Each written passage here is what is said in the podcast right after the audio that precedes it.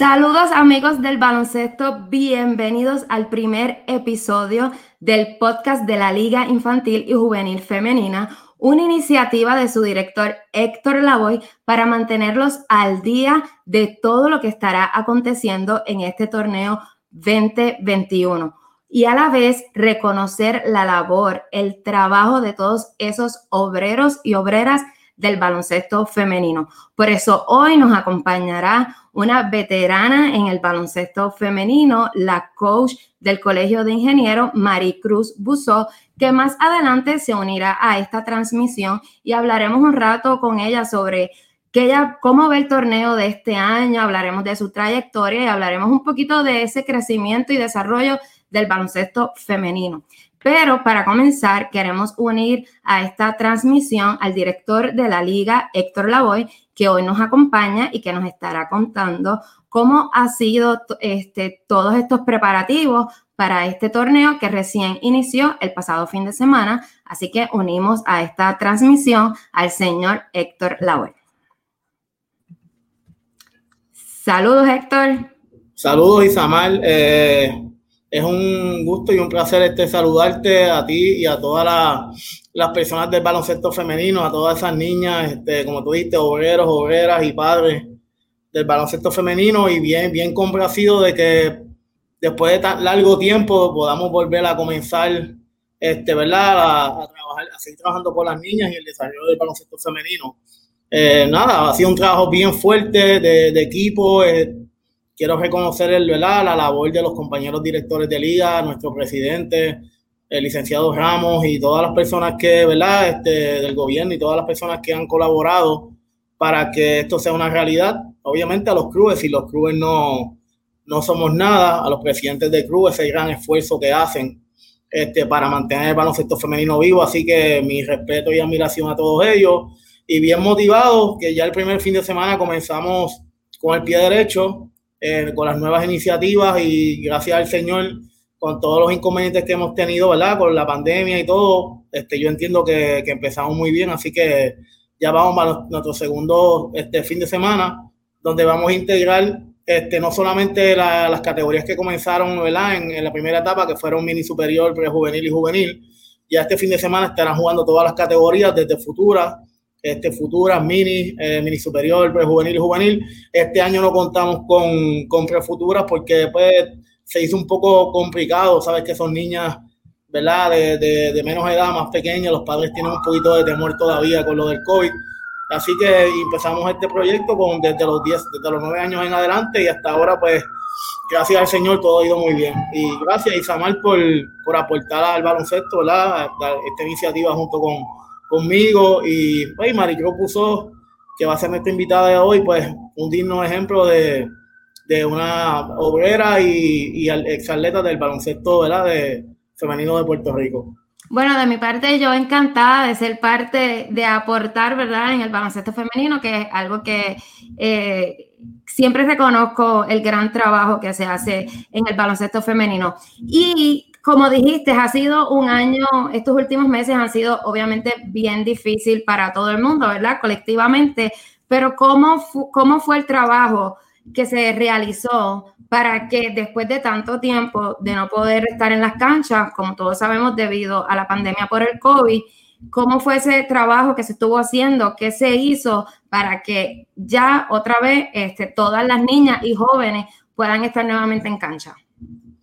Bueno, todo comenzó este, con una etapa de planificación, ¿verdad? De, de, la federación, como te comenté, de todos los directores de liga, este, junto al presidente y a mi persona. Estuvimos varios meses este, haciendo estudios, comunicándonos con el Departamento de Salud, comunicándonos con el Departamento de Recreación y Deporte, siguiendo los protocolos, este, tocando base con los clubes. Eh, eh, hicimos planes de a, 100, a 120 días, a 90 días, 60 días, y eh, teníamos ¿verdad? diferentes escenarios, diferentes fechas para, para iniciar. Yo siempre mi posición fue que no podíamos empezar hasta estar seguros de que, ¿verdad? que íbamos a contar con, con un protocolo y una seguridad para nuestra, ¿verdad? nuestras este, atletas, ¿verdad? Este, nuestras niñas y jóvenes. Eh, si te diste cuenta, fuimos el torneo que más tarde comenzó, pero que yo quería asegurarme que, que todo estuviera en orden. Todavía hay mucho espacio para mejorar, hay cosas que todavía tenemos que mejorar, ¿verdad? Con los pocos recursos que tenemos, pero, pero entiendo que vamos bien, este, como te dije, fue algo bien pensado, bien estructurado, eh, se, se, se, hizo unos, unos estudios, ¿verdad? Unos, unos censos de cuántas posibles clubes podíamos tener, tocamos base con los clubes, nos, nos reunimos en tres o cuatro ocasiones virtualmente con los clubes, hasta que pues, finalmente pudimos trazar el plan y entiendo, ¿verdad? Que hasta el día de hoy siempre hay cositas que hay que mejorar, no somos perfectos, nunca hemos sido perfectos, pero yo entiendo que, que sí, que nos, nos atrevimos a comenzar y, y, vamos, y las niñas necesitaban, ¿verdad? Ese espacio también para recrearse y, y, jugar y, no, y salir de su casa. Y creo que hasta el día de hoy vamos muy bien y pues bien contento de que todo se está dando. Y de eso precisamente te quería también preguntar. El inicio del torneo se dio el pasado fin de semana, pudiste visitar eh, algunos carnavales. ¿Qué, te puede, ¿Qué puedes decirnos de qué fue lo que viste en las niñas, en los padres, en los coaches, el hecho de que otra vez han vuelto a practicar el deporte que, tanto aman y, y le apasionan? Pues mira, tuve la oportunidad de estar en lo que llaman la isla, fuera de San Juan, en el área este, sur, estuve visitando los carnavales que se dieron en Santa Isabel, en el Coliseo de Santa Isabel. Este, nuestro director de torneo, Giancarlo Rivera, pues estuvo cubriendo el área metropolitana, pero el entusiasmo que vi en el Coliseo de Santa Isabel fue muy bueno, las niñas se veían muy contentas, eh, pude saludar a muchas niñas que hace meses no veía, se acercaron a mí este, bien contentas, e inclusive niñas que están estudiando en los Estados Unidos, que se van ahora, por lo menos los primeros fines de semana quisieron jugar con sus clubes y están jugando. Este, o sea que hemos recibido un apoyo muy bueno, lo, había muy buena cooperación de los, de los padres, los árbitros, los oficiales de mesa, todo el mundo cooperando. Y realmente el ambiente que vi fue un ambiente muy bueno, muy positivo. Pienso este fin de semana regresar otra vez al, al área azul. Este, así que nada, ya el otro fin de semana estaré en el norte, pero bien motivado por lo menos lo que vi en los primeros días y los informes que tengo de tanto de Jan como como las personas que nos están ayudando en el torneo. Y bueno, aunque estuvo parado para practicar el deporte, la verdad es que el trabajo nunca paró y sé que te dio también como que el tiempo y el espacio para poder pensar en qué son esas cosas nuevas que puedes traer al torneo. Quiero que me cuentes un poquito sobre qué es lo nuevo que la gente puede esperar, esos, los padres, las madres, los coaches, eh, toda la comunidad en general qué es lo que, y las jugadoras, por supuesto, qué es lo nuevo que pueden esperar de este torneo que recién acaba de iniciar. Bueno, pues yo soy una persona que me gusta estar todo el tiempo, ¿verdad? Este, innovando, haciendo cosas nuevas. Eh, cuando nosotros empezamos en el 2006, no, no fue fácil.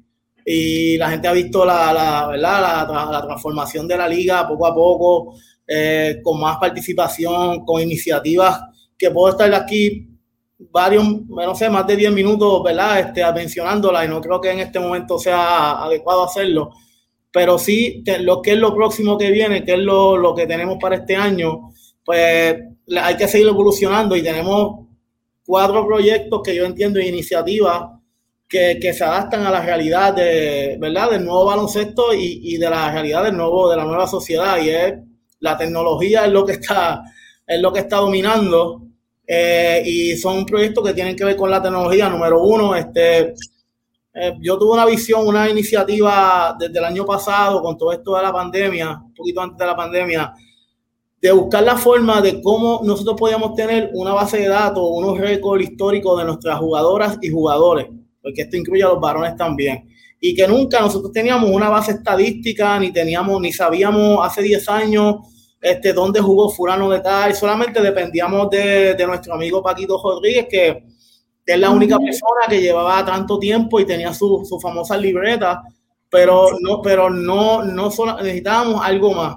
Eh, y yo soy de los que a veces critico en silencio las cosas, pero tengo soluciones, no es criticar por criticar, es tener también la posible solución y busqué una solución de hacer una, una, ¿verdad? un acuerdo con una compañía española que se llama NBN23. A su vez, esa compañía pues eh, me nombró a mi representante de Puerto Rico y el Caribe de ellos, al yo tener esa iniciativa. Y esa iniciativa la quise traer primero que nada a la federación, ¿verdad? Que ha sido mi casa por, por muchos años y se la presenté al presidente, el presidente la vio con buenos ojos, a los compañeros directores de liga también. Y básicamente la, la, iniciativa es, tiene tres componentes. Este, el, programa se llama NBN23, como les dije, y tiene tres componentes. Uno es un gestor, una oficina virtual, que básicamente es un, organizer, un administrador que toda la información de los niños y niñas de Puerto Rico que jueguen en el torneo federación va a, crear, va a, va a estar en una base de datos de por y ya van a aparecer los perfiles de cada niña, de cada niño, con fotos, la posición que juegan, este, todo lo, relacionado este, para tenerlo, no solamente para tener el récord histórico, sino para futuras becas que ellos puedan, ellos puedan tener en escuelas o universidades, pues que los coaches y los scouts puedan tener esa información que no la tienen al día hoy. Ese gestor ese, y, toda la, y toda la documentación, hacerlo más de una manera virtual y esa es de antes de, de entregar, entregando papeles en la federación y eso, pues ir modernizándonos y yo creo que en esa parte vamos bien. El segundo componente es lo que se llama el in-game o el, o el competition, que es, eh, tiene dos etapas. Eh, es sustituir la, el papel y el bolígrafo, o sea, la, perdón, la hoja de anotación y el bolígrafo por una tableta o un dispositivo móvil que, que, el, que el oficial de mesa pueda llevar el, los puntos, los fouls, los tiempos de juego, todo en una plataforma digital y que a la misma vez esa plataforma se integre a una aplicación y esa aplicación todos los padres de, de todas partes del mundo puedan ver play by play el juego, cada uno de los juegos que se está jugando federación. O sea, eso es algo que jamás nunca he visto aquí ni en muchos países.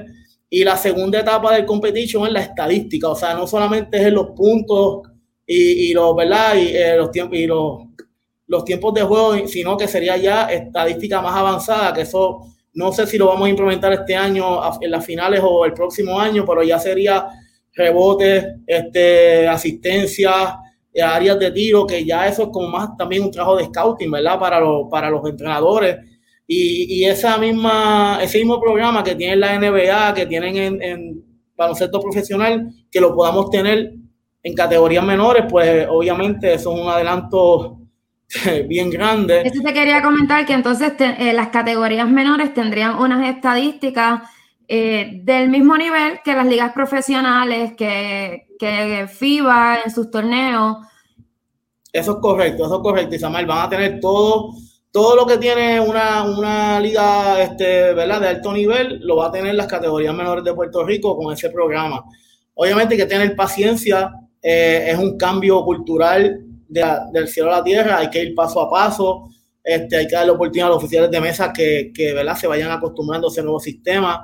Este, tenemos que ir poco a poco, no podemos de la noche a la mañana cambiar todo y tenemos que ir por no va, a ser un, no va a ser un cambio que se va a ver este, rápidamente, es algo que se va a ir trabajando eh, a corto, mediano y largo plazo.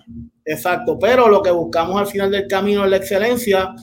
Todos los compañeros directores de liga y el presidente cuando vieron, ¿verdad?, que trajimos esa iniciativa, ya el compañero de la Liga Juvenil, Osvaldo Rosa, había tratado de, como que buscar cómo se podía trabajar con la estadística y eso. Cuando, ¿verdad? Nosotros traemos el, pro, el programa, pues él me dice, Héctor, qué bueno, porque entonces esto se adapta, pues, eh, ¿verdad? Idealmente a lo que yo quería hacer y de una manera más eficiente y, y en términos económicos mucho más factible, porque es una plataforma que básicamente el costo, lo que se está invirtiendo es mínimo a que, a, al nivel de la plataforma que es.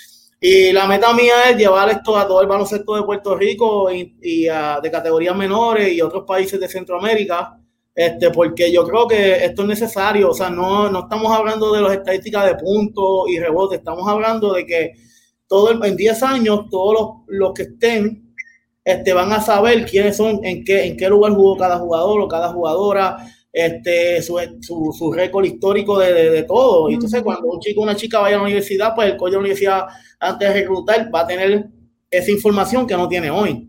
Porque no es lo mismo decir más, más o menos hizo 20 puntos por juego, 10 asistencia, no, no.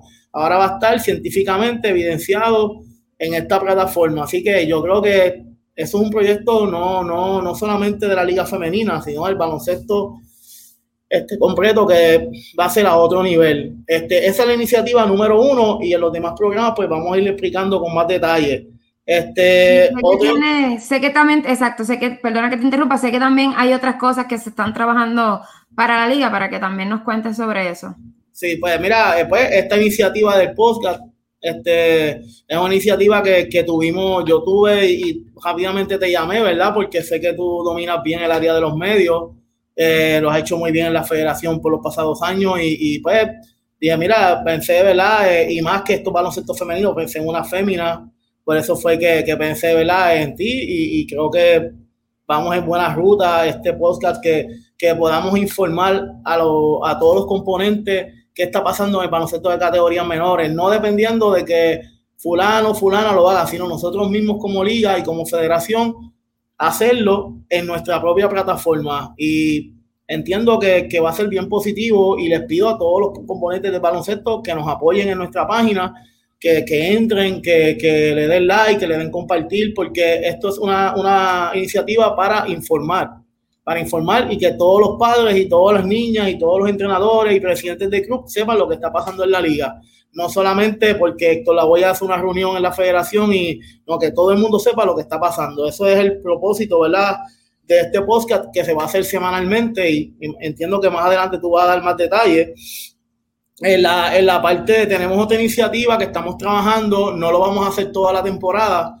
Lo, esta, esta iniciativa la tuvimos hace muchos años atrás este, y se había detenido por un tiempo Ahora como liga lo queremos hacer, que es transmitir juegos, ya sea lo que llaman streaming, eh, ¿verdad? De categorías menores, porque tú sabes que entrar en un canal comercial de televisión, pues es bien costoso y más ahora con la pandemia es bien difícil hacer eso, ¿verdad? Con los auspicios y eso, pero yo entiendo que por lo menos eh, a través de las, de las plataformas sociales este, podemos hacer una transmisión de calidad en algunos carnavales y en la parte final del torneo.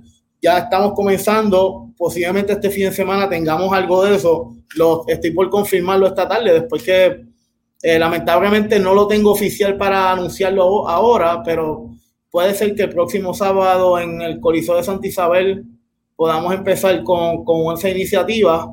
Así que después los vamos a estar anunciando en las redes sociales si se concretiza esta tarde.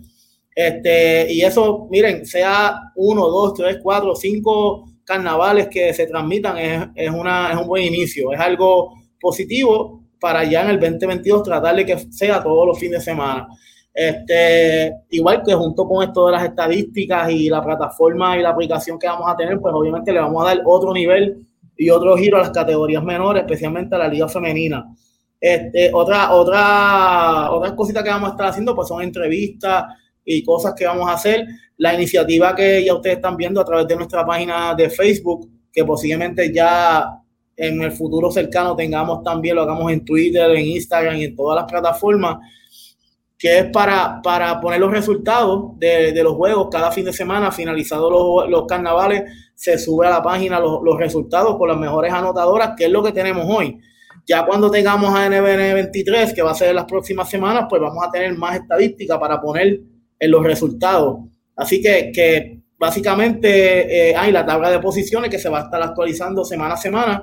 Así que esa es otra iniciativa que se hacía, pero se hacía en la página de, de, federación, se, se, se, colocaba en la área de la liga femenina, pero no se actualizaba en redes sociales ni en una página específicamente para la liga. Y eso lo estamos haciendo ahora, estamos creando nuestra propia identidad como liga, teniendo nuestra página actualizada y de la página de la liga se comparte a la página federativa, porque sabemos que la página federativa pues tiene otras, otros compromisos, este, no solamente el baloncesto femenino, tiene otros compromisos y pues mira, le damos identidad propia en nuestra página de la liga y se comparte este, la página de federación para entonces así pues este, llegar a más, a más personas. O sea que básicamente esa, esas cuatro iniciativas en el principio para después de una pandemia yo creo que es buenísimo este, y vamos a seguir. Este, nosotros somos locos inventando. Y este, yo sé que hay mucha gente que me va a comprar la idea de todos los inventos que tenemos, pero todos en pro de las niñas y del baloncesto femenino. Y nada, bien contento. La gente ha visto en los últimos 15 años el crecimiento del baloncesto femenino. Eso no es hablar, eso es un hecho. Se ha visto, se ha visto la realidad. Los que empezaron este, conmigo saben cómo estaba y cómo está ahora, este, y nada, y hay mucho espacio para mejorar y lo vamos a hacer.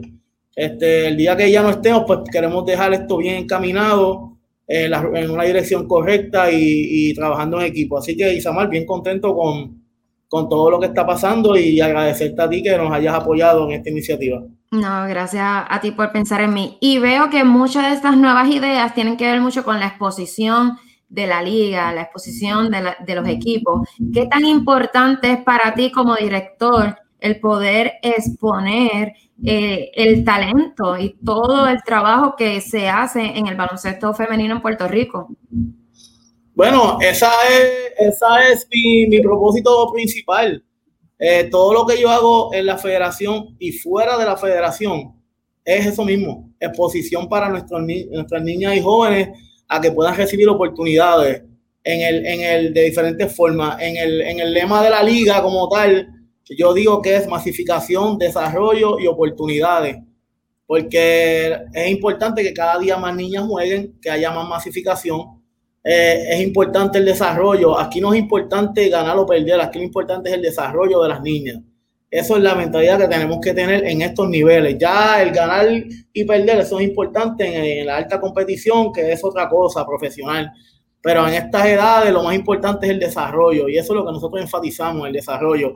Y ese desarrollo que le brinde oportunidades de estudio, de, de ser jugadoras en algún futuro elite, pero para llegar a ser ahí hay que, hay que trabajar en el desarrollo. Yo creo que nosotros, no con palabras, sino con acciones, lo estamos haciendo junto a nuestro equipo de trabajo y nada, y haciendo iniciativas para seguir desarrollando y exponiendo a las niñas a mejores oportunidades.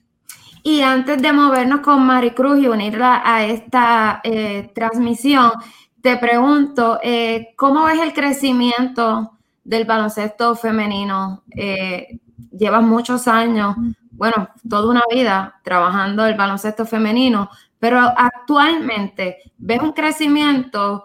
¿Cómo, cómo ves el futuro del baloncesto femenino en Puerto Rico? No, no, muy bueno. Eh, es solamente remontarme al, 2006, cuando yo empecé como director de la liga, aunque llevo más de 30 años en el baloncesto femenino, pero la, como director de liga, por una estadística simple, cuando comencé tenía 39 equipos a nivel nacional. Este, en, el, en el 2017, antes del huracán, que ese fue yo creo que el jaque mate de nosotros, porque si no estuviéramos a otro nivel, eh, teníamos cerca de 130 equipos. Aquella famosa inauguración en Juana Díaz que hicimos en el cancha llena, este, eh, estaban casi 130 equipos y 130 equipos de nenas, eso es bastante. De 39 que empezamos, este, pero desafortunadamente después del huracán las cosas cambiaron, mucho, hubo eso de, de familias que se fueron a la Florida, a Texas, a diferentes ¿verdad? estados que se fueron para, pues porque tuvieron situaciones familiares y personales y nos bajó un poco la cantidad de niñas jugando. Este, pero siempre se ha mantenido en los 100, 110 equipos, pudieran haber sido 150, que era mi meta este, antes de, yo este, pasar, como dice, la batuta a otras personas, pero ese, esa estadística se me manchó con lo del huracán. Pero hemos seguido trabajando duro. Este año tenemos alrededor de setenta y pico de equipos en pandemia, que volvieron un montón de gente a irse fuera del país, pero la liga la hemos mantenido viva. Yo espero que ya el 2022 podamos recuperar los 110, 100, 115 equipos que teníamos antes del huracán. Así que yo creo que vamos bien. No es fácil hacer equipos de niñas. No todos los padres quieren dejar que las niñas jueguen baloncesto por, por cosas que no entendemos, pero ya esa cultura y esa mentalidad está cambiando. y, y, por muchas cosas, el trabajo que se ha hecho de base, la, la verdad, la, orientación, los, los, los, logros que hemos tenido como programa y en los equipos nacionales, en las ligas y en todo, pues yo creo que nos ha ayudado a todo eso. Este, Carla, ser una jugadora de la NBA por primera vez, también nos ayudó muchísimo. O sea, muchas cosas, o sea, todo, pero todo va integrado, o sea, todo viene a consecuencia de. Se empezó cuando nadie creía en nosotros, lo hicimos, lo tratamos y por ahí para abajo seguimos cosechando triunfos. Desde aquel gran triunfo, los Juegos Panamericanos del 2011, donde ganamos la medalla de oro y Carla Cortijo fue jugadora clave ahí, después Carla la NBA y después los logros que ha tenido el equipo nacional hasta las Olimpiadas. Pero eso también es parte de la, ¿verdad? De, de la exposición pero el trabajo de base, si no hubiera sido por los presidentes del club que han hecho ese trabajo y esos obreros como Maricruz y otras personas que vamos a mencionar en el camino, no hubiera sido posible porque si no hay base, no hay alto rendimiento, si no hay base no hay nada y esos son los grandes héroes, la gente que hace baloncesto en las categorías menores y por eso queremos reconocerlo, ¿verdad? Y, y para eso estamos aquí. Sí, que en nuestro equipo nacional tenemos muchas jugadoras que han sido desarrolladas, que han estado en las categorías menores y que ahora eh, son parte del equipo nacional y que ahora mismo están haciendo un trabajo espectacular representando a Puerto Rico. Este, bueno, vamos a unir a Maricruz, ¿qué te parece? Claro que sí, esa es la estrella del espectáculo hoy. Pues unimos a esta conversación a la coach del Club de Colegio de Ingenieros, Maricruz Puso. Saludos, buenas tardes, gracias por la invitación y aquí estamos para el baloncesto femenino. Hola Mari, ¿cómo te encuentras? Todo bien, gracias a Dios. Pues bueno, yo estoy súper contenta de poderte entrevistar, como yo te había adelantado. Te voy a decir, Mari, de para sentirnos en confianza y más a gusto. Este, para mí es un honor poderte entrevistar eh, me parece genial la idea de Héctor Lavoy de poder reconocer el trabajo que hacen todos esos, como él los llama, obreros y obreras del baloncesto femenino. Sé que tienen mucho que contar, son gente que han aportado muchísimo. Eh, ahora el, el baloncesto femenino está teniendo un auge gracias a esa representación del equipo nacional femenino. Pero como dice Héctor, todo esto es un, todo son cosas que han pasado para que ellas ahora estén en el nivel que están y mucho de eso tienen que ver los coaches eh, que, que, las desarrollaron, que estuvieron con ellas desde el inicio de empezar a practicar el deporte del baloncesto. Así que en ese sentido me parece genial que podamos hablar un poquito de todo eso.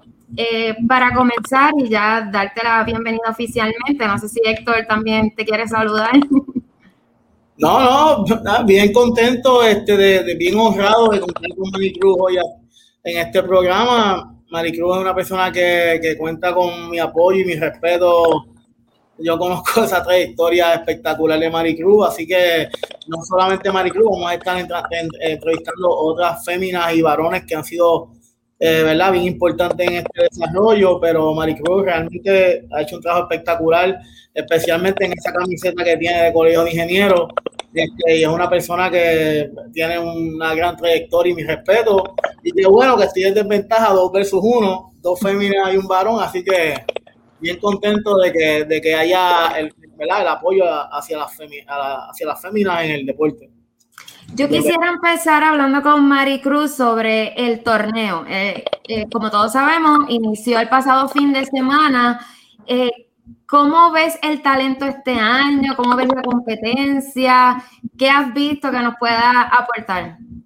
Pues mira, te digo que, que las nenas, ¿verdad? Cuando por fin se decide la federación de que se va a jugar el torneo, eh, al principio yo tenía dudas de cuántas nenas iban a ir.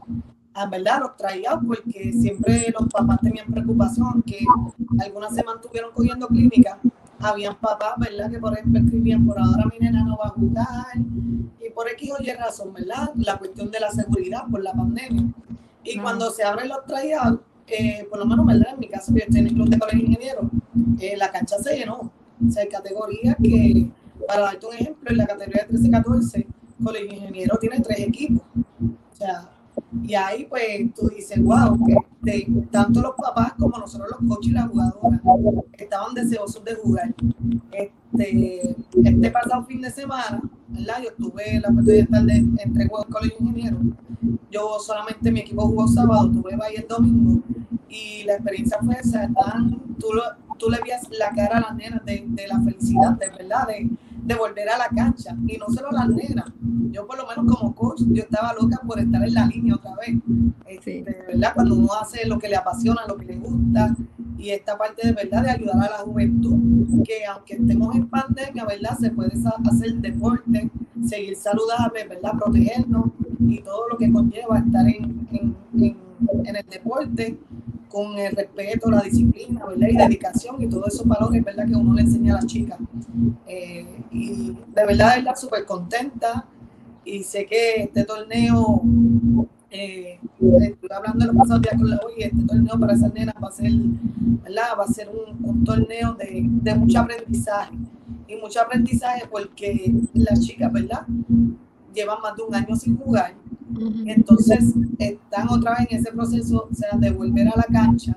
Y no es volver a la cancha, es volver y trabajar y hacerlo bien. Y yo creo que verdad que, que ellas tienen ese deseo de seguir mejorando. ¿Qué te cuentan tus jugadoras de cómo fue ese tiempo que estuvieron sin poder jugar baloncesto? eh, las jugadoras no tanto, te voy a decir, los papás estaban locos en las casas. ¿Verdad? El que hace deporte sabe que por lo general los nenes son hyper. Sí. Eh, y, ¿verdad? y había papás que me, a veces me decían, mira, cuando son, cuando ingeniero va a dar clínica, o si tú le puedes dar clínica privada a mi hija, porque se pasa corriendo por toda la cancha, no se está quieta.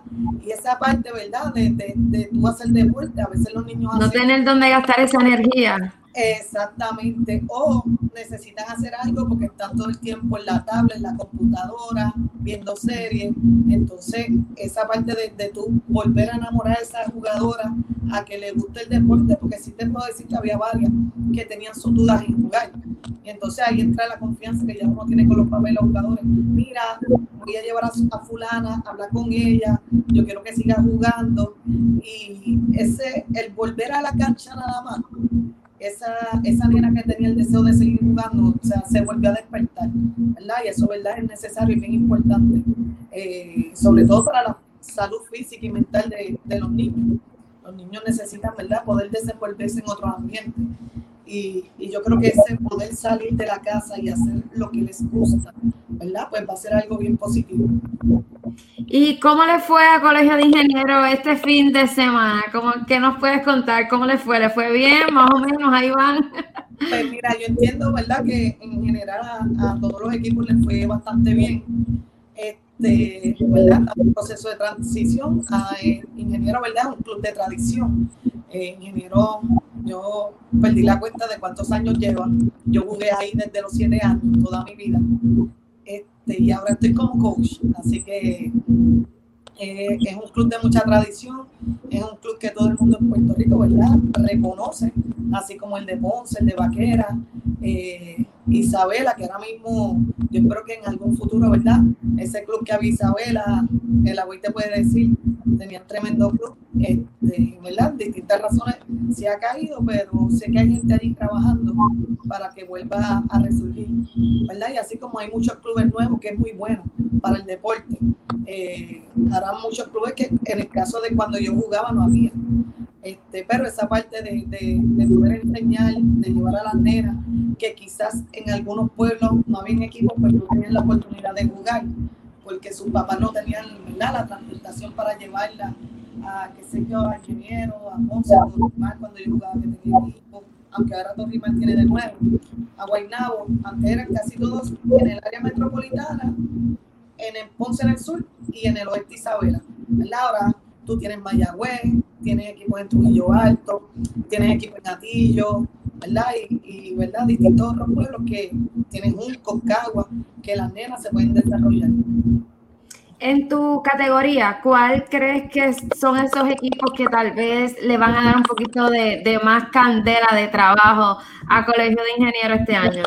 Pues mira, en la categoría de 13-14, ¿verdad? Yo entiendo que está ingeniero, Ponce y Aguada. Yo entiendo, ¿verdad? Que esos son los clubes más sólidos en esa categoría.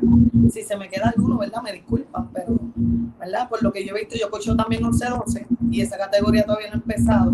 Este, pues, en esa categoría entiendo que son esos. En la de prejuvenil, sé que ahí también está Ponce, está Colegio Ingeniero. Eh, Entiendo que Aguada también ahí tiene buen equipo y no sé si Mayagüez, ¿verdad? A veces son épocas, hay equipos que en una época están, ¿verdad? Más, más, tienen un nivel de competencia más alto que otro. En la de, en de 13-14 se me quedó Amazonas. Amazonas es un equipo de Trujillo Alto que tiene mucho talento, es un equipo muy bueno, ¿verdad? Que puede dar candela ahí y puede dar la sorpresa también. Y en la categoría de juvenil, yo entiendo ahí que el equipo que al momento debe dominar, ahí está Ponce. Entiendo que Vaqueras también tiene buen equipo, al igual que Vaqueras en 15, 16, 13, 14, no sé cómo está Vaqueras. Me imagino que también tiene que tener buen equipo porque, ¿verdad? Eh, acá en el área metro, esa es como quien dice, esa es ingeniero y vaquera es como, como decir en pelota los Yankees y los Red Sox. Así esa rivalidad es una rivalidad intensa. una rivalidad buena y dentro de todo esa, esa competencia, el que ha sido atleta es necesaria. Esa parte es necesaria de tú tener un rival, de que tú llegues a la cancha y tengo que ganar el juego o tener esa, ¿verdad? esa adrenalina de que este juego es importante Y que los niños sepan manejar sus emociones. A veces en eso es importante, el manejo de emociones es lo que te hace ganar o perder el juego. Y ahí es donde uno lo lleva y lo enseña. Este, y las demás categorías, ¿verdad? 11, 12 empieza este fin de semana. Yo entiendo que ahí Vaqueras tiene muy buen equipo. Eh, yo, las nenas que yo tengo ahora mismo en colegio ingeniero, nunca las, sí las he visto jugar, porque veo su desarrollo, pero como llevamos año y medio ya en pandemia, no, no las he coachado anteriormente a ninguna de ellas. Así que, ¿verdad? Ese proceso en esa categoría es un proceso de cambio, ya que en la categoría de nueve días ya jugaban más que media cancha, se defendía. Ahora corren cancha completa y esa transición a la condición física a que tengo que correr la cancha completa, a que el juego se pone un poco más complejo porque son, hay jugadas, me tengo que mover más en la cancha, tengo que pensar rápido, el juego de baloncesto es un juego que al tú tener shot clock de 24 segundos tienes que aprender a tomar decisiones rápido. Y entonces ese proceso de, de tú enseñar ese aprendizaje es un poco más complejo, el enseñar a jugar es más difícil que tú, que tú dar destreza, ¿verdad? De, de fundamento, porque entonces tú las tienes que enseñar a pensar, a que no todo es, eh, tengo que correr de aquí a la línea porque la coach me dijo que tenga que correr de aquí a aquí. No es el proceso de que tengo que correr de aquí a aquí, pero en ese trayecto, si me puedo desviar por X o Y razón, pues a veces me que desviar. Y entonces, eh, ¿verdad? Es, es, parte de que ellas aprendan que ellas tienen que pensar en el juego por ellas mismas uno como coach le da una guía y ellas se desarrollan en el juego, dentro, ¿verdad? Las capacidades que tiene cada uno. Y de hecho, eh, con este tiempo que estuvieron sin jugar y volver ahora, ha sido difícil, o sea, es como volverles a enseñar o, o vinieron ready para jugar o ha sido un proceso diferente, o sea, es la primera vez que, que, ocurre esto, una pandemia, muchas cosas han pasado en este año.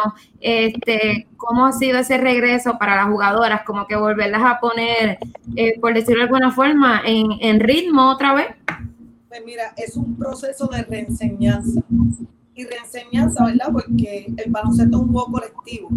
Hay algunas que no hicieron nada, hay otras que se mantuvieron en clínica, pero el problema con la clínica es que eran individualizadas. ¿Qué pasa? Tú trabajas todo el tiempo individual, es algo que no, en cierto modo, no es real dentro del juego baloncesto, porque tú tienes compañeros a quien tú tienes que pasarle la bola, que estás defendiendo, tienes que brindar al lado de ayuda. Entonces, es un proceso de que te tengo que sacar del, cajón, del cajón donde estabas, de que estabas individual cogiendo una clínica, sea de driveo, de tiro, lo que sea, a llevarte a que vamos al juego colectivo nuevamente. ¿verdad? Y esa parte, eh, en, la más grande es un poco más fácil, ¿verdad? Este, porque tienen quizá más experiencia, han tenido más exposición, muchas de ellas llevan más años jugando. En las más pequeñas, ¿verdad? Que tuvieron esa clínica individual, aunque no, no ha sido difícil, pero el, la transición, ¿verdad? De la coach que ella tenía de imitadora a mí, después de año y medio, para, yo entiendo que para ellas, al igual que para mí, ha sido un poco difícil, porque yo te puedo decir que es una de las mejores personas que yo he visto enseñando fundamentos de baloncesto a nivel de Puerto Rico en Minalora. O sea, todo el mundo que conoce a Minalora lo sabe, y su esposo Pepe López también. Entonces, ¿qué pasa? A veces esas nenas llegaban ya a mis manos con un conocimiento previo y un fundamento, ¿verdad? Bien en la raíz. ¿Qué pasa? Al este año, de, año y medio de pandemia, cuando esas nenas vuelven, algunas que, que ¿verdad? Por las razones que, que sea, pues no, no hicieron nada, pues entonces el volver a caer en ritmo eh, tengo que hacer John Stop, eh, tengo que cuadrar, eh, muchas cosas, pues ellas están otra vez como que volviendo a aprender, ¿verdad? Lo que, lo que tiene en la memoria, pues poco a poco ese chip se va encendiendo, ¿verdad? Este, pero ha sido, no ha sido difícil, tampoco ha sido fácil pero estamos en el proceso. Yo, por lo menos con ese equipo de 11-12, eh, yo estoy bien contenta, ¿verdad? Este, no, prácticamente las jugadoras no me faltan a las prácticas, al igual que mi otro equipo. Y los papás tienen el compromiso. Y cuando los papás tienen el compromiso y las nenas tienen el deseo de aprender, ¿verdad? El camino es mucho más fácil. Claro, y precisamente de eso te quería preguntar, el compromiso de los padres, la labor del coach es sumamente importante, pero no es sola, tiene que ir apoyada, por decirlo de, alguna manera, y ahí es que entra el compromiso de, de los papás sino los papás en el deporte que sea, ¿verdad? Es, bien importante que tus papás te apoyen en lo que te gusta, que tenés las herramientas necesarias para tú, ¿verdad? Eh, poder hacer lo que te gusta. En el caso del baloncesto femenino, yo siempre digo a las nenas que, que ya tienen que aspirar por lo menos una beca deportiva, que tú le puedas sacar al deporte los estudios, ¿verdad? Como muchas de nosotras hemos hecho. Porque eso es lo que te va a dejar el deporte, aparte de que te abre puertas, conoces mucha gente, tienes amistades, o sea, son, ¿verdad? Te aprendes a desenvolver en otro tipo de ambiente que no es necesariamente la escuela. Y entonces ahí te abre oportunidades a conocer otros países, si tienes la oportunidad de viajar a jugar y estar en una selección, ya sea juvenil, prejuvenil, ¿verdad? Te, da una exposición y te da un conocimiento y una experiencia para tu vida que eventualmente tú vas a seguir utilizando. Y esa, esa, ¿verdad? Esa, que los papás estén apoyándote es bien importante. Y no solamente en edades pequeñas, Así cuando tú llegas a jugar juvenil, sub-20, sub-22, hasta superior, ese apoyo de tus papás, ¿verdad? La jugadora que en mi caso yo lo tuve toda mi vida, eh, ¿verdad? Ese apoyo de los papás siempre es bien importante.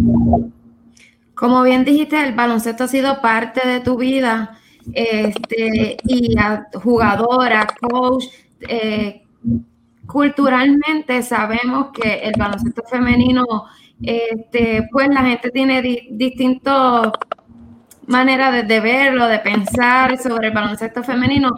¿Tú crees que culturalmente ya eso ha cambiado? Que las personas ahora ven el baloncesto femenino no como un deporte solamente para masculinos, sino también para, para féminas, ¿no? Más inclusivo. Sí, mira, hasta cierto modo sí. Yo te puedo decir, yo empecé a jugar a los cuatro años con varones y mi papá pues, era presidente de un club en Cagua. Y yo jugaba con mi hermano que me lleva seis años. Y en aquella época sí, sí era como que el baloncesto era, o sea, como uno como niño soportar, ¿verdad niña? Soportar esa crítica, ¿no? Que el baloncesto es para nenes y yo iba a la cancha y jugaba con los nenes de lo más feliz y en mi caso a mí no me importaba de que alguien hablara, no, esa nena está jugando con varones. Ya eso, gracias a Dios, ¿verdad? Ha cambiado mucho. Y sí tenía en mi, en mi momento, yo tuve la inclusión de que mis amigos decían, vamos a jugar y a la primera que llamaban para jugar era a mí. Este, y eso, ¿verdad? Eso es bueno. Si tú ves amigas que no, de que, o sea, de que tenían familiares que no querían que jugara por X o Y razón. Y yo decía, pero si el baloncesto es igual para las nenas que para los niños, igual que cualquier deporte. Este, pero ya creo que ahora ese concepto ha cambiado. Ah, hay muchos más equipos de baloncesto femenino que los que habían en pasado. Como la voy dijo, esa inauguración, ¿verdad? En, en Juanadía, allí no cabía la gente.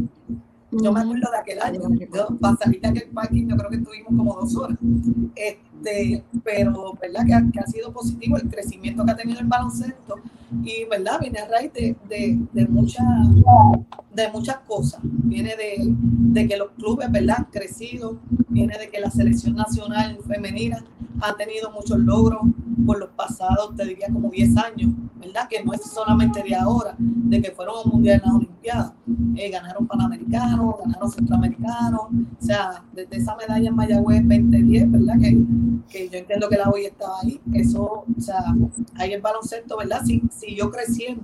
A nivel escolar también ha crecido mucho, ¿verdad? Y esa parte es buena. Hay escuelas, ¿verdad? Hay nenas que a lo mejor no tienen la oportunidad de jugar en un club, pero por lo menos pueden jugar en su escuela y ¿verdad? tienen esa puerta abierta que eventualmente si quieren pertenecer a un club, ¿verdad? Pues este, se le hacen invitaciones a nenas que no están en club, lo que sea, y es parte del desarrollo ¿verdad? integral del niño como ser humano. Eh, así que yo creo que en ese sentido estamos bien encaminados eh, la hoy dijo que había, creo que eran 75, 79 equipos. Yo pienso que el año que viene, en verdad, ya va a sobrepasar los 100. Hay clubes, ¿verdad? Que para este torneo se les hizo un poco complicado, ¿verdad? El organizarse para tener los equipos ready para ahora, eh, ¿verdad? Y, esas decisiones se, se respetan porque eso también viene acompañado de, de, los papás, de si pueden, si no pueden, de, de cómo se va a trabajar. Eh, y el proceso, ¿verdad? En las nenas grandes, pues ya la mayoría está vacunada. En las más pequeñas, por ejemplo, ahora tienen que llevar las que tienen 11 años o menos. Para jugar tienen que tener su prueba negativa de COVID. Y es verdad, es un proceso de que algunos papás en esas categorías, por decirte algo, en el caso quizás de Colegio Ingeniero, el equipo de 9-10, este torneo no lo jugó. Y entonces quizás esa fue una de las razones de que los papás pues están un poco, ¿verdad? Por los contagios, las nenas no están vacunadas. Ya tú las más grandes, las que están vacunadas, pues los papás están un poquito más relax. No es que están confiados 100%, uno, ¿verdad? Uno habla con las nenas, siempre se cuida, terminamos, te lava las manos, ellas tienen su alcohol, si no, yo le tengo alcohol, sanitario, de todo, de todo. Yo llevo en mi mochila de todo para la que necesite algo, ahí tenerlo ready, ¿verdad? Y que los papás se sientan seguros, igual que las nenas. Y hablando un poquito ya más de la labor y el trabajo que hacen los coaches. Siempre se habla en el deporte de que se hace un trabajo dentro y fuera. En este caso del baloncesto hay un trabajo que se hace dentro y fuera de la cancha. Tal vez tu respuesta todos los coaches la conocen, ¿verdad? Pero para que todo el mundo sepa ese trabajo, esa labor que hace un dirigente, una coach, tanto dentro como fuera de la cancha. Pues mira, eh, yo en mi caso, ¿verdad? Yo le enseño a las nenas lo que es el respeto, la disciplina, el compromiso. Yo con mis equipos, las nenas mías saben que yo siempre pregunto por las notas, por las notas académicas, notas de conducta. En mi caso, yo soy maestra de matemáticas. Yo he tenido jugadoras que tienen problemas en esa clase y los papás me llaman, doy tutoría, las hago online, me envían un ejercicio, me envían una explicación de cómo es, porque esa, ¿verdad? Esa parte de tú poder ayudar a tus jugadores más allá del deporte, ¿verdad? Lo que a uno como persona, ¿verdad? Le, le, como que le llena. En mi caso, ¿verdad? Pues al ser maestra también, se me hace quizás un poco más fácil. El tú estar pendiente de que mi jugador está bien, eh, hay alguna enfermedad en la familia que a veces pasa, ¿verdad? Los niños sufren una pérdida o algo, o, o no solamente en la familia, tenían una mascota y la mascota falleció, entonces tú ese nene destruido, tú hablas con él, le explicas, porque a veces, ¿verdad? Yo, los papás recurren a uno como coach como mentor, igual me pasa como maestra, de que te preguntan, mira, que o fulana no está comiendo, tú puedes hablar con ella, o no se está alimentando bien, o no desayuno para el juego, ¿verdad? Esas partes, ¿verdad? De, nutrición, yo las toco con ella, me pasó en el fin de semana, el juego del sábado yo jugué a las 9 de la mañana y llegó una mamá, eh, mi hija no quiso desayunar hoy, pero la mamá le tenía una merienda y ya, pues yo voy a hablar con ella, porque si no desayuno antes del juego, yo no lo. O sea, e, ellas tienen que aprender, ¿verdad? Este proceso, la alimentación en el deporte es bien importante. Y no es, o sea, no es cualquier comer, es comer saludable. No es que no se coman una pizza cuando ellas quieran, pero, ¿verdad? Ese, ese el desayunar, el tomar agua, el comer fruta, el comer vegetales, hidratarse es bien importante, ¿verdad? Pues así uno tiene que integrar, ¿verdad? Lo que es el deporte con los otros aspectos de la vida del niño que uno lo puede ayudar a que crezcan saludables, a que puedan estar bien, a que tengan la confianza, ¿verdad? De que si les pasa alguna situación, que en mi caso, pues a veces las nenas me vienen a contar cosas y yo pues busco la manera de cómo hablar con sus papás, ¿verdad? Hay cosas que, que cuando los niños hablan con uno, pues uno tiene que, ¿verdad? Buscar la manera de cómo dialogar con los papás, eh, ver qué pasó, cómo los podemos ayudar, ¿verdad? Eh, eso en, todo. Y, y, yo creo que eso es parte del éxito, ¿verdad? Que, que, uno como coach tiene para la vida. No es el reconocimiento, ¿verdad? Que, que tú te puedas llevar, es, es la parte de que los nenes cuando crecen, o me ha pasado con estudiantes que se gradúan de cuarto año, te escriben dándote las gracias por lo que le enseñaste, por los consejos, por todo, ¿verdad? Y eso es a lo que uno como persona, ¿verdad? Le, le llena.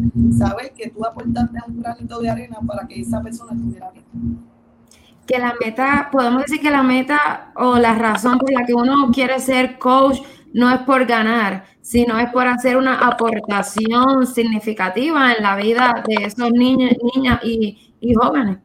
Eh, no, eso es así. Y como yo le digo a mi equipo, nadie, nadie juega para perder. El que me conoce sabe que yo no juego para perder. ¿Verdad? Uno tiene que aprender a ganar y a perder. Que de las derrotas se aprende, tanto de, de ganar también se aprende. Y esa parte de que si te caes, te tienes que volver a levantar. Perdimos y es perdimos, a veces uno pierde jugando bien, uno pierde jugando bien y a veces tú ves a las nenas frustradas o llorando y pues esa parte, ¿verdad? Emocional uno también la tiene que trabajar, esa parte psicológica. Aquí, ¿verdad? Uno como coach y maestro es psicólogo, mamá, es maestro, es de todo. Uno tiene 20 sombreros y, y esa parte, ¿verdad? De tu poder ayudarlo, porque no es, ¿verdad? Uno en la vida no puede ser conformista. Yo soy de las personas que piensan que, ¿verdad? Las cosas pasan pero si tú tienes una meta y a lo mejor no llegaste por este camino, pues escoge otro camino donde la puedas alcanzar, siempre y cuando hagas las cosas bien. Este, y eso es parte de lo que uno le enseña a ellos. ¿Y qué puedes decir que ha sido la mayor aportación que te ha dado el baloncesto en tu vida? La mayor aportación, esa, ¿verdad? Este, son varias, dentro de ellas, ¿verdad? Están los estudios. Yo estudié con beca en la Universidad de Puerto Rico en Río Piedra, ¿verdad? Esa parte de, de, los estudios, de tener la exposición de nosotros en aquel momento se, viajamos a World Division de los Estados Unidos, de tu graduarte de la universidad que quisiste estudiar, porque yo quise estudiar toda mi vida ahí. El que me conoce lo sabe. Mi papá quería que yo fuera para Mayagüez y yo que no, que yo iba para Río Piedra, que me fui para Río Piedra. Este, y las amistades que tú creas en el camino, esas amistades eh, es, una familia más, es una familia más. Yo tengo contacto con casi todas mis amigas del baloncesto de toda la vida. Eh, estoy jugando baloncesto más, ya subí a la categoría de 40 años, ¿verdad? Que me mantengo jugando también y, el compartir con mi familia. O sea, mi familia iba a mi juego, todo, o sea, iba mi hermano, iba mi hermana, a veces iban mis primas, eh, ¿verdad? Mis papás siempre estaban ahí. Yo creo que la única vez que ellos se perdieron un juego mío fue en superior, fue cuando empecé a jugar superior en Canóvana y me hizo un tajo en la rodilla y cuando mi papá llegó me toqué llevar al hospital. Y él está como que, eh, porque mi mamá trabajaba y él está en una práctica de baloncesto. Y yo creo que es de los pocos juegos que ellos se perdieron en, en verdad mío en toda su vida. Y, yo jugué además de baloncesto jugué voleibol y hice otros deportes. Y esa parte verdad de, de, que tu familia esté ahí apoyándote. Por eso yo le digo a los papás que la importancia que tienen el que puedan apoyar a sus hijas a cumplir sus sueños eh, ese apoyo es bien importante. Y yo creo que, que muchos atletas de, de, este país que han tenido ese apoyo lo pueden decir. Eh, tú lo ves a veces, has visto, ¿verdad? la ese apoyo, ¿verdad? De, de, la familia, de tus papás, de todo, es súper fundamental. Y el deporte, ¿verdad? A mí en el caso del baloncesto me dio eso. ¿Verdad? Que mis papás estaban ahí todo el día. Y yo soy, el que me conoce, yo soy bien familiar yo voy a todas las actividades de mi familia, yo soy la que está llamando para inventar, así sea con mis amistades, con todo el mundo. O sea, esa parte yo entiendo que es bien importante. ¿Y crees que hay suficientes féminas como dirigentes? ¿O crees que todavía hace falta más? yo pienso que, ¿verdad? Hace, hace falta más esa... Yo tuve una conversación hace poco con una persona y y esa conexión que uno tiene como mujer jugadoras, ¿verdad? En el caso de baloncesto femenino, y yo también coche varones, a veces pasa, es bien diferente quizás a las que tienen los coches varones, ¿verdad? Quizás por la confianza, por uno ser mujer.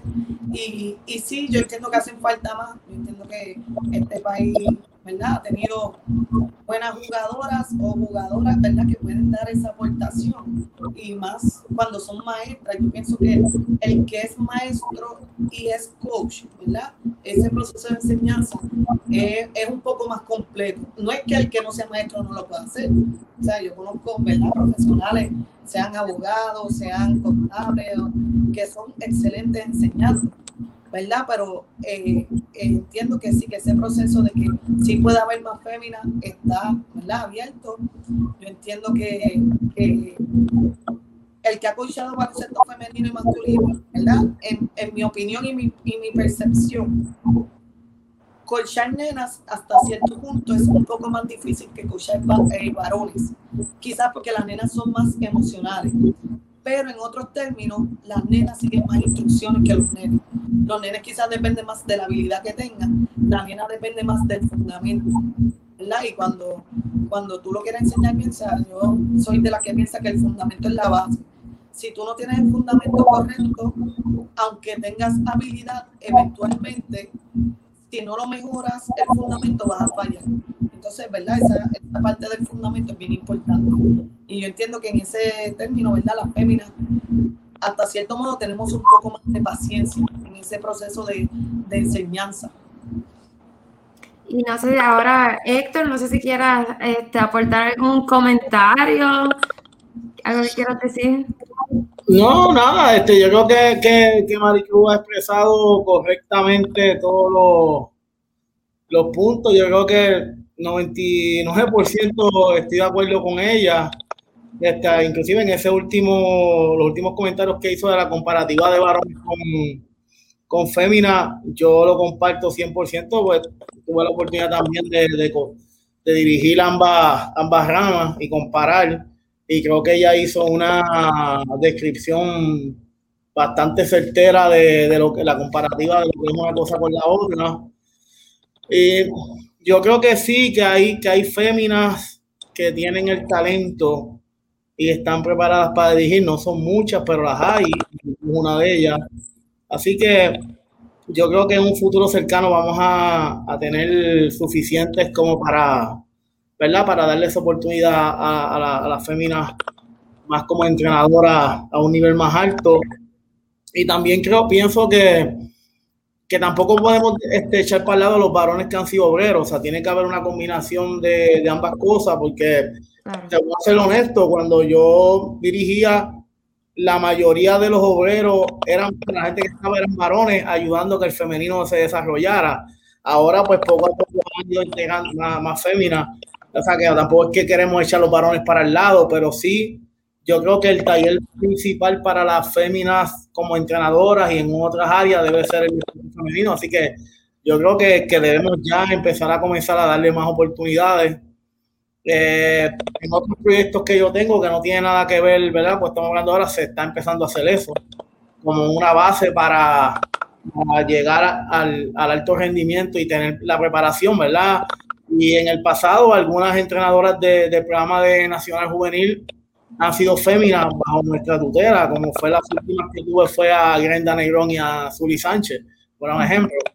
Y, y este, Maricruz ahora está participando en un proyecto de la federación con el mini baloncesto, que nosotros también la, la, la recomendamos. Así que yo creo que, que, que hay gente, ven, mi respeto, como habló Mar, no, yo no tengo que hablar de Mirna Lora, todo el mundo sabe quién es Mirna Lora en este país y de, y de, la, y de, la, trayectoria de los clubes como Isabela, que ya estaba hablando, de, de toda, toda Alta en el pasado también, eh, Caparra, hay mucha gente más que no están ya, que, que tuvieron grandes historias y trayectorias en el baloncesto femenino, pero eso podemos coger un programa solamente para eso, para, yo creo que parte de este, de esta, de este podcast es este, informar de la manera correcta y, y que la gente conozca la verdadera historia del baloncesto femenino.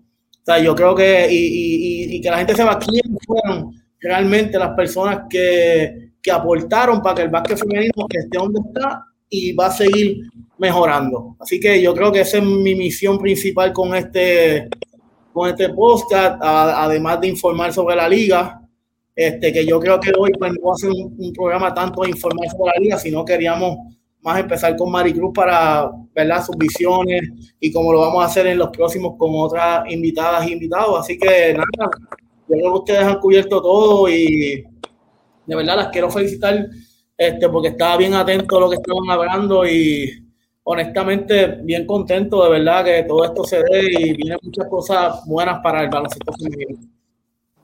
A mí me parece que es sumamente importante que toda la comunidad del baloncesto, eh, tal vez cosas que hablamos aquí, la gente del baloncesto las conoce, ¿verdad? La gente que se mantiene trabajando en el baloncesto, pero también es bueno que, que eso se sepa más allá de los coaches y de la gente que está envuelta en el baloncesto, que los papás puedan conocer, eh, tal vez hasta tíos o otros familiares, ¿no? Que puedan ver este, esta transmisión a través de, la página de Facebook de la liga y que se pueda seguir eh, reconociendo ¿no? la labor de todas esas personas que han aportado por tantos años en el baloncesto femenino. Así que de mi parte para mí es un placer conocer también, yo conocer, aunque llevo varios años trabajando en la federación, poder conocer como un poco más de todo ese trabajo que se hace en el baloncesto femenino, en este caso hoy que hace Mari Cruz. Este, así que yo eh, encantada y fue un placer conversar contigo, Mari. Ya te quedaste, Mari. No, está bien, no, no hay problema. Gracias por, ¿verdad? Gracias por la invitación y aquí estamos para lo que necesiten, ¿verdad? Eh, yo siempre estoy eh, abierta a poder ayudar a, ¿verdad? A, los proyectos que surjan y a lo que necesiten, pueden contar conmigo. Y, yo, y es bueno este, mencionar que además de poder ver esta transmisión, también este, vamos a grabar el audio y vamos a tener un podcast solamente de audio para que la gente pueda escucharlo de camino a una práctica, de camino a un juego, lo puedan escuchar en, en, el carro, en el celular.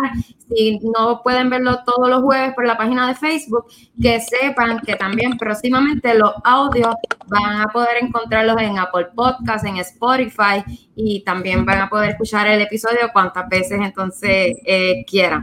Y, ¿verdad? En el momento eh, que, que, puedan escucharlo. Importante, sí, Samal, es importante que que este tipo de, de, de proyectos, como les dije, es para crear conciencia, que la gente conozca la historia real de, de, cada cosa, pero no solamente la historia, que es como yo le decía hace mucho tiempo a, a, a una persona que yo respeto mucho, que fue nuestro presidente hace muchos años, Edwin Reyes, después descanse, decía Edwin, Edwin, mira, este, el baloncesto de Puerto Rico ha crecido muchísimo y hemos logrado una masificación, especialmente en aquel momento de los varones. Pero no es solamente masificar, es que hay que darle orden a esa masificación. Y yo creo que ahí todavía tenemos espacio para mejorar y humildemente yo quiero crear o contribuir un poco de mi experiencia para crear esa nueva cultura, de darle más orden en, en general, porque esto no depende de una sola persona, esto depende de todo. Y yo creo que todos tenemos que poner un poquito de nosotros para que para llegar a la ruta más cercana a la excelencia. Y yo creo que lo, lo vamos a lograr poco a poco, pero todos tenemos que poner de nuestro granito de arena para, para hacerlo. Yo creo que el baloncesto está creciendo y sigue, y sigue creciendo, pero tenemos que darle un orden, tenemos que darle un orden y tenemos que poner toda nuestra parte. Esto no depende de una sola persona, depende de todo. Así que es importante que todos sigamos esa mentalidad. Nada, bien contento de este primer programa. Y Samar, no sé, yo creo que por, por hoy, pues no creo que vayamos a poder ir más allá con, con los standings y los juegos, pero yo entiendo que a través de nuestras redes sociales la gente tiene la oportunidad de ver los del próximo fin de semana, el standing actualizado y los resultados. Ya yo entiendo que en el segundo programa pues vamos a tener una sesión para, para, hablar de todo eso y vamos a tener a nuestro director de torneo que va a tener su espacio para hablar del torneo y tocar esos puntos. No sé si te parece, pero creo que sería la, la manera correcta. Sí, sí, claro, no vamos a, a, abarcarlo todo y seguimos, vamos a dar algo para el próximo, para el próximo jueves. Exacto. Pues muchas gracias, muchas gracias a las dos por, por esta entrevista. No, gracias a ambos y Mari, nuevamente un gusto poder entrevistarte, un placer. Gracias, igual. Buenas tardes.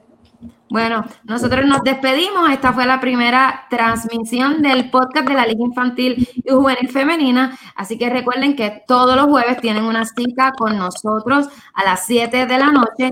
Y recuerden que eventualmente también van a poder escucharlo por plataformas de audio. Así que esto fue todo por hoy. Nos vemos la próxima semana.